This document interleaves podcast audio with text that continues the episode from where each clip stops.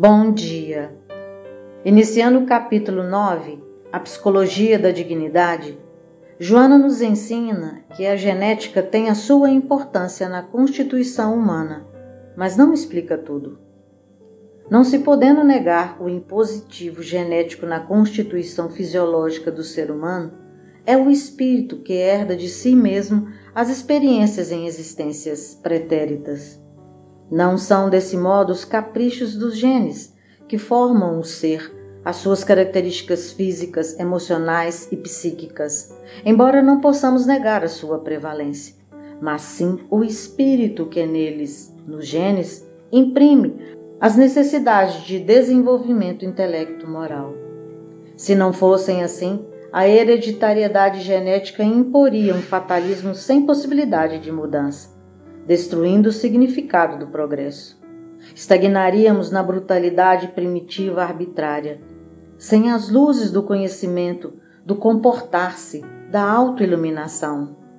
Dessa forma, a educação desempenha um papel de alta relevância no desenvolvimento cultural, emocional, comportamental, trabalhando-nos os valores internos e impulsionando-nos às conquistas do infinito a aquisição de hábitos saudáveis, aqueles que são considerados edificantes e produzem harmonia emocional no grupo social, a transformação das tendências agressivas e dos sentimentos de baixa estima para melhor, o esforço para qualquer realização dão-se por intermédio dos processos educativos, especialmente daqueles de natureza moral, que são os exemplos.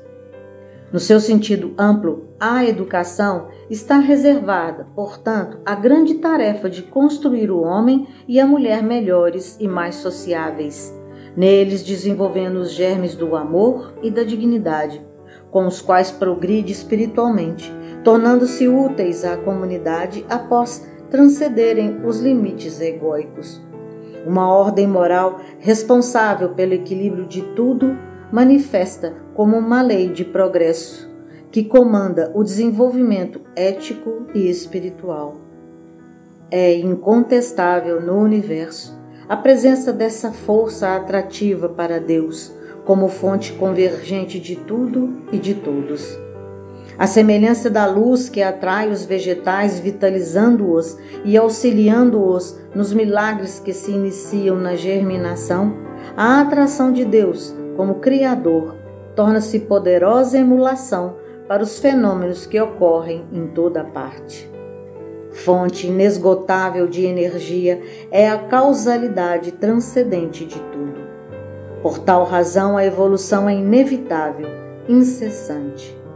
Bastem alguns instantes de reflexão em torno da vida em todas as suas expressões e se perceberá essa fatalidade iniludível que se manifesta no impulso inicial, facultando a complexidade das formas e das apresentações, caracterizadas por fenômenos cada vez mais nobres e melhores. Jamais ocorre nessa progressão algum retrocesso, nos quais, de alguma forma, sempre houve ordem. No século XIX, um teólogo inglês, Lewis, detectou uma ordem moral como uma lei do comportamento correto, que oferece a melhor conduta para situações mais diversas, pautadas dentro da ética do bem, filho nobre do dever. Allan Kardec, por sua vez, detectou a lei natural, que é a lei de amor, que vem de Deus, e apresentou um complexo e completo esquema sobre as dez leis morais que delas se derivam, abarcando tudo quanto se faz necessário para o estabelecimento da psicologia da dignidade humana, do comportamento correto. O esquema kardeciano vai desde a lei divina ou natural até a lei de justiça, amor e caridade. Quando Kardec se detém num estudo pleno da perfeição moral, antecede os valiosos estudos da psicologia junguiana estabelecendo como instante pleno da vida aquele que diz respeito à individuação.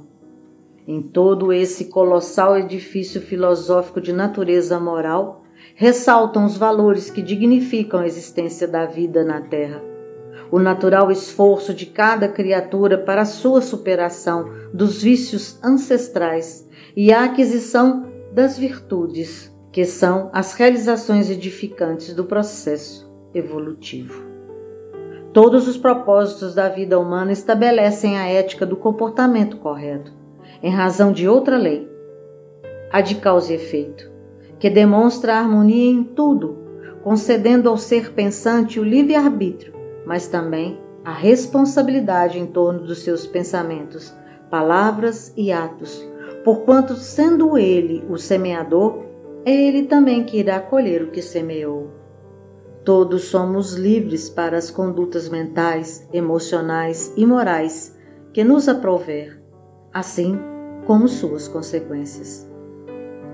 Indispensável, portanto, a manutenção da lei moral que induz a conduta psicológica saudável. Logo a seguir, Joana nos ensinará sobre a aquisição da dignidade, alerta sobre a ingratidão e esclarece, enfim, o que é dignidade. Tudo isso nas próximas semanas. Até lá, então.